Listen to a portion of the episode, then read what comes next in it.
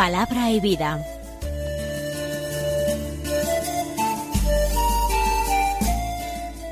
Con el Padre Manuel Horta, desde Sevilla.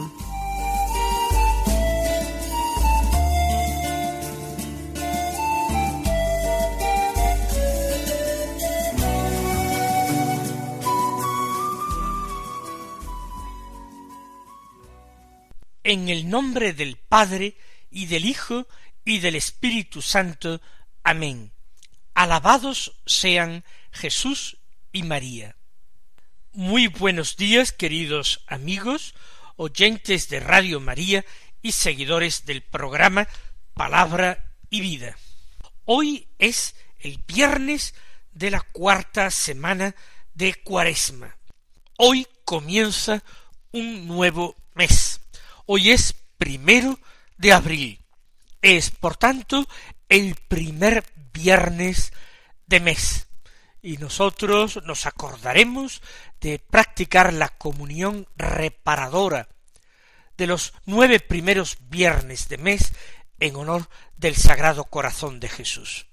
Ya enfilamos el último tramo de la cuaresma, pero sigue siendo tiempo de escuchar la voz de Dios, de escuchar la llamada de la Iglesia, una llamada a la conversión, a que nos decidamos por la santidad, una invitación de Dios y de la Iglesia a que seamos santos como nuestro Dios es santo.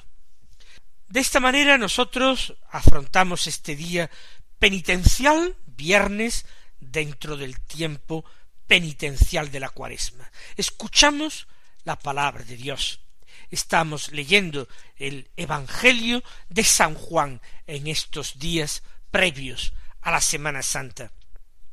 Ayer, antes de ayer, meditábamos el capítulo cinco y hoy damos comienzo al capítulo siete de este Evangelio, concretamente a los versículos uno, dos, diez y veinticinco al treinta, que dicen así En aquel tiempo recorría Jesús Galilea, pues no quería andar por Judea, porque los judíos trataban de matarlo. Se acercaba la fiesta judía de las tiendas. Una vez que sus hermanos se hubieron marchado a la fiesta, entonces subió él también, no abiertamente, sino a escondidas. Entonces algunos que eran de Jerusalén dijeron ¿No es este el que intentan matar? Pues mirad, cómo habla abiertamente, y no le dicen nada. ¿Será que los jefes se han convencido de que éste es el Mesías? Pero éste sabemos de dónde viene, mientras que el Mesías, cuando llegue, nadie sabrá de dónde viene. Entonces Jesús, mientras enseñaba en el templo, gritó A mí me conocéis, y conocéis de dónde vengo. Sin embargo, yo no vengo por mi cuenta, sino que el verdadero es el que me envía. A ese vosotros no le, lo conocéis. Yo lo conozco, porque procedo de él, y él me ha enviado. Entonces intentaban agarrarlo, pero nadie le pudo echar mano, porque todavía no había llegado su hora. Ya dijimos hace unos programas cómo en este cuarto Evangelio Jesús aparece yendo a Jerusalén, no sólo con ocasión de la Pascua, sino también para celebrar en la ciudad santa otras fiestas judías. En el caso del Evangelio de hoy se trata de la fiesta de las tiendas o de los tabernáculos, en que, en esta fiesta alegre, la gente eh, formaba con ramajes chozas en los alrededores de Jerusalén. Y mm, pasaban allí un tiempo en las chozas, recordando cómo durante los cuarenta años en el desierto Israel había vivido en tiendas, en tiendas de campaña. Era una fiesta gozosa, ya hemos dicho, donde se celebraban comidas familiares, etc. Pues bien, inicialmente Jesús, a pesar de haber sido invitado por sus familiares a ir a Jerusalén para que allí se manifestara a, a todo el pueblo y a sus autoridades y pudiera ser reconocido y ganar prestigio, sin embargo Jesús se ha negado a subir. Esto se nos dice en esos versículos que no han sido eh, tomados por eh, la liturgia para, para hoy. Jesús recorría Galilea, desempeña allí su ministerio. Curiosamente el cuarto Evangelio habla poco de este ministerio galileo y habla mucho en cambio del ministerio de Jesús en Jerusalén. No quería Jesús andar por Judea porque los judíos, sus enemigos, trataban de matarlo. Ya hemos dicho que los judíos no son los miembros del pueblo de Israel. En ese sentido, judíos eran los apóstoles de Jesús, judíos eran casi todos sus discípulos, judía era su Santísima Madre, la Virgen María, y judío era el mismo, el Señor. Pero en el Evangelio, el cuarto Evangelio, cuando se habla de los judíos, se refieren a los enemigos de Jesús, aquellos que se resistieron a creer en él y aceptarlo. Jesús pretende quedarse en Galilea porque en Judea tiene más enemigos. Allí están los sacerdotes del templo, que son totalmente contrarios a él y los doctores de la ley de Jerusalén eran los más reputados y por tanto también los que se opusieron también a él con más fuerza. Pero cuando sus parientes se marcharon a Judea para celebrar la fiesta, entonces también él lo hizo, subió también a Jerusalén, a escondidas, de incógnito, no abiertamente. El texto del Evangelio de San Juan habla de sus hermanos, no hace falta prácticamente que yo explique que Jesús no tenía hermanos, hermanos de sangre, sino que se trata de los parientes de la parentela, con un sentido de la familia mucho más amplio del que utilizamos hoy. Serían sus primos, serían sus eh, tíos, quizás, y otros familiares más alejados. Jesús sube de incógnito. Él sabe que todavía no es su hora. Él deberá entregar su vida en Jerusalén, pero no todavía, no todavía.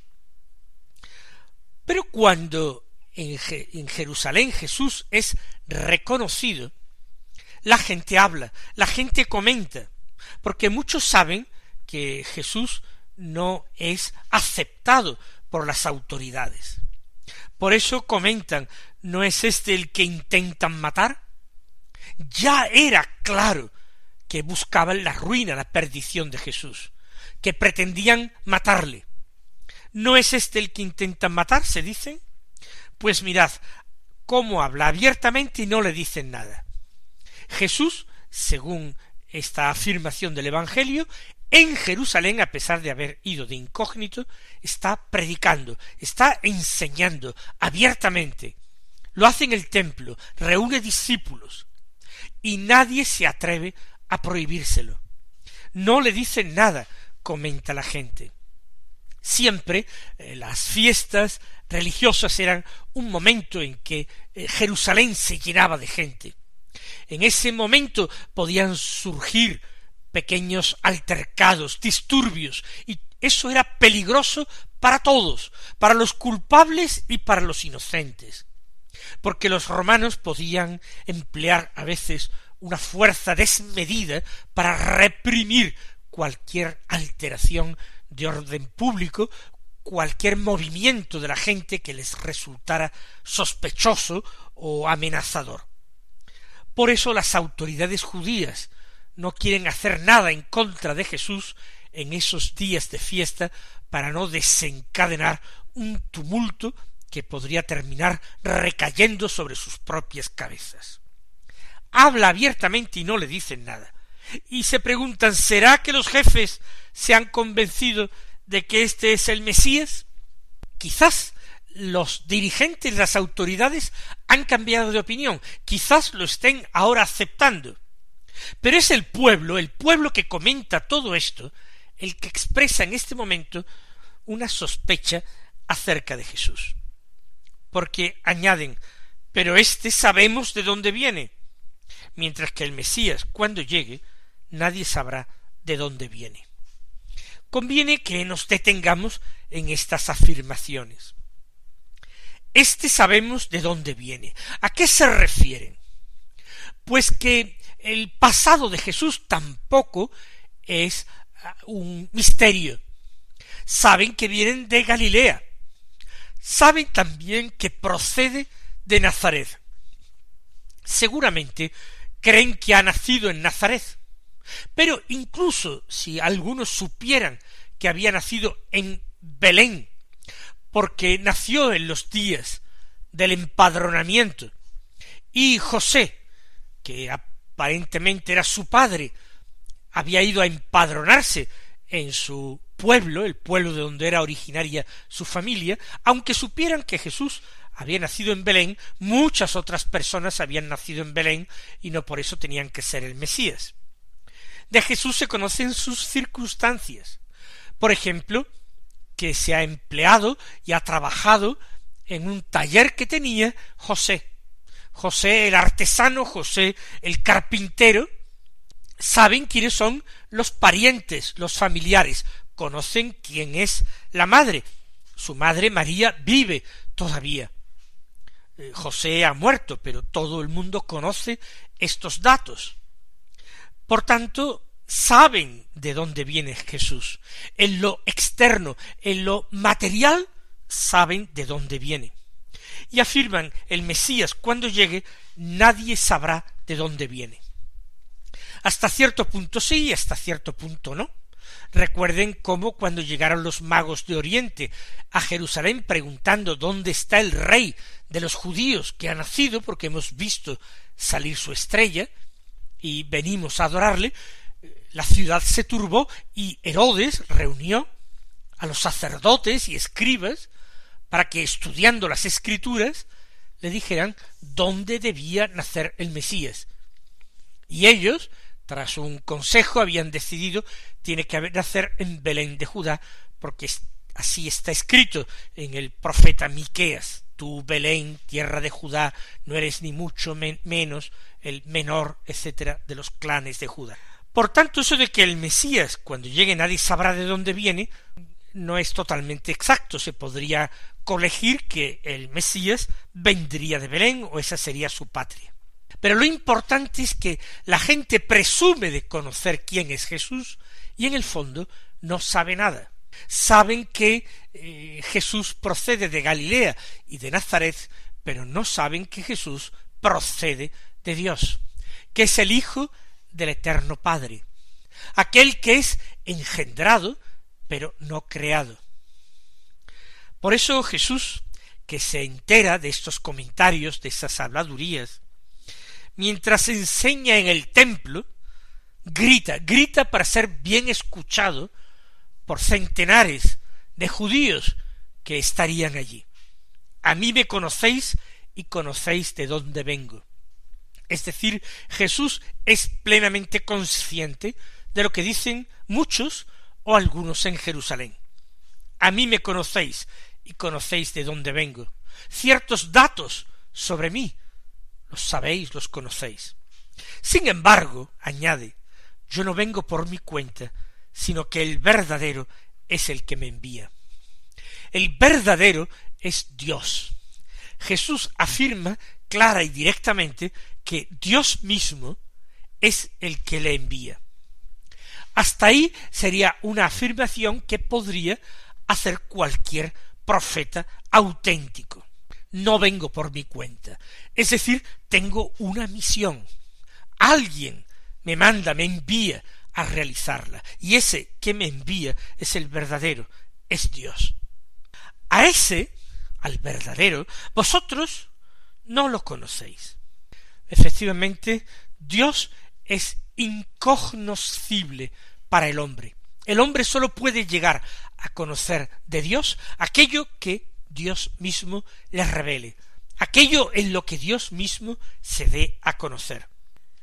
Dios ha decidido darse a conocer a través de la inteligencia de los hombres hasta cierto punto, hasta cierto nivel. Es una revelación natural. Eso de Dios puede llegar a ser conocido por un hombre de buena voluntad usando libremente su inteligencia. Otras cosas Dios las ha vedado a la inteligencia humana. Es un abismo el que dista entre la naturaleza humana y la divina. Y eso lo podemos conocer, llegar a conocer por revelación divina, por esa revelación que empieza en el Antiguo Testamento y que encuentra su culmen y su plenitud en Jesús, la palabra, el verbo del eterno Padre. Por tanto, Jesús dice, a mí me conocéis, sin embargo, el verdadero es el que me envía y a ese vosotros no lo conocéis, sino que yo lo conozco porque procedo de él. Nos dice San Agustín que nosotros llamamos Dios de Dios a Jesús. Sin embargo, al Padre no lo llamamos Dios de Dios, sino sólo Dios, el Padre Dios. Llamamos a nuestro Señor Jesucristo luz de luz, en el credo, en el símbolo niceno constantinopolitano. Al Padre no lo llamamos luz de luz, sólo lo llamamos luz. ¿Y esto por qué? Lo dice Jesús en este lugar del Evangelio. Procedo de él. Dios que procede de Dios, Dios de Dios. Luz que procede de la luz divina, luz de luz. Dios verdadero de Dios verdadero. Dios verdadero que procede de Dios verdadero. Y llega el símbolo de la fe a decirnos engendrado, no creado, de la misma naturaleza del Padre por quien todo fue hecho. Así pues, por eso Jesús conoce naturalmente a Dios, porque procede de él, y él me ha enviado. Insiste Jesús en su misión, en su vocación única. Él me ha enviado. Cuando Jesús está diciendo todo eso, se está poniendo al nivel de Dios, está afirmando la común naturaleza que tiene con Dios, la relación absolutamente única, incomparable con ninguna otra criatura humana que existiera antes de él o después de él. Por eso, continúa el evangelista relatando, por esto entonces intentaban agarrarlo. Les parecía una blasfemia y como tal digna de muerte. Intentaban agarrarlo, pero nadie le pudo echar mano, porque todavía no había llegado la hora. Trataban de capturarlo, pero sin armar mucho alboroto, sin que las multitudes se dieran cuenta, sin que se desatara un tumulto peligroso en Jerusalén en aquellos días. Y así disimuladamente nadie podía echarle mano. Vamos nosotros a suplicar al Señor en nuestra oración de hoy, que Él se nos revele y que nos revele al Padre. Diremos como el apóstol Felipe en la última cena, Señor, muéstranos al Padre y nos basta. Aunque recordamos también la respuesta del Señor a su apóstol. Tanto tiempo que llevo con vosotros, Felipe, y todavía no me conoces, quien me ha visto a mí, ha visto al Padre. Que nuestra atenta, continua, devota contemplación del rostro de Jesús nos lleve a un conocimiento progresivo del rostro de Dios, del corazón del Padre.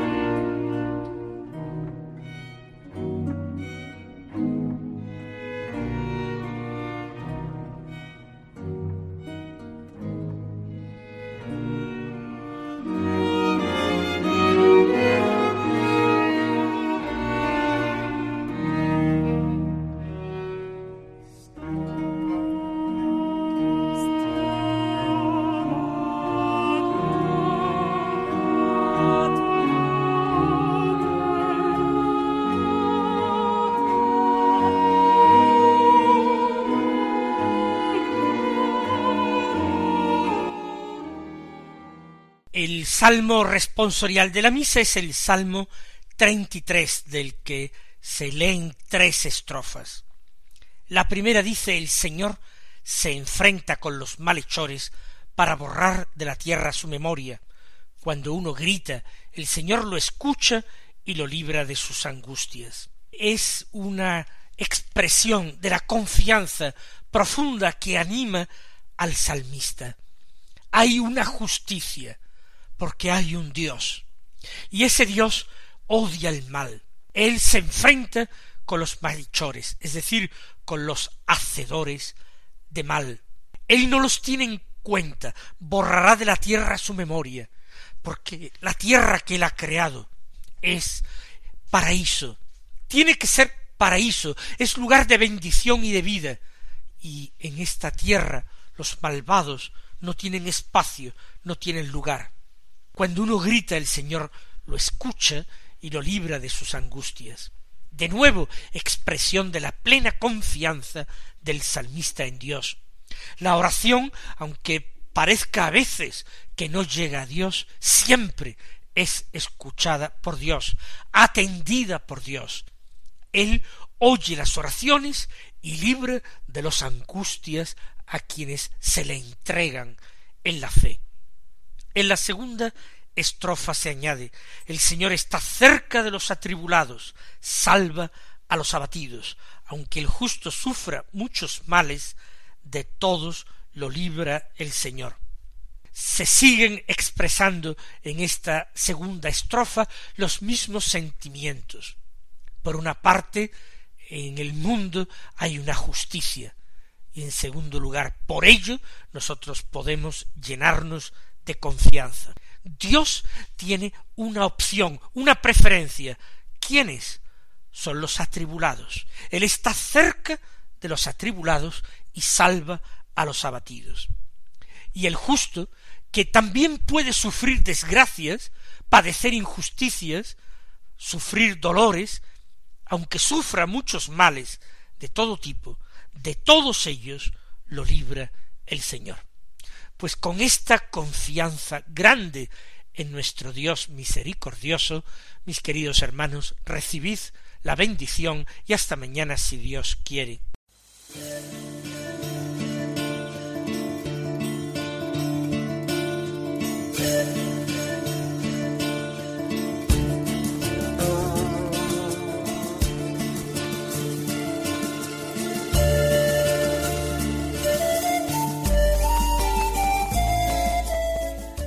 Concluye Palabra y Vida, un programa dirigido desde Sevilla por el Padre Manuel Horta.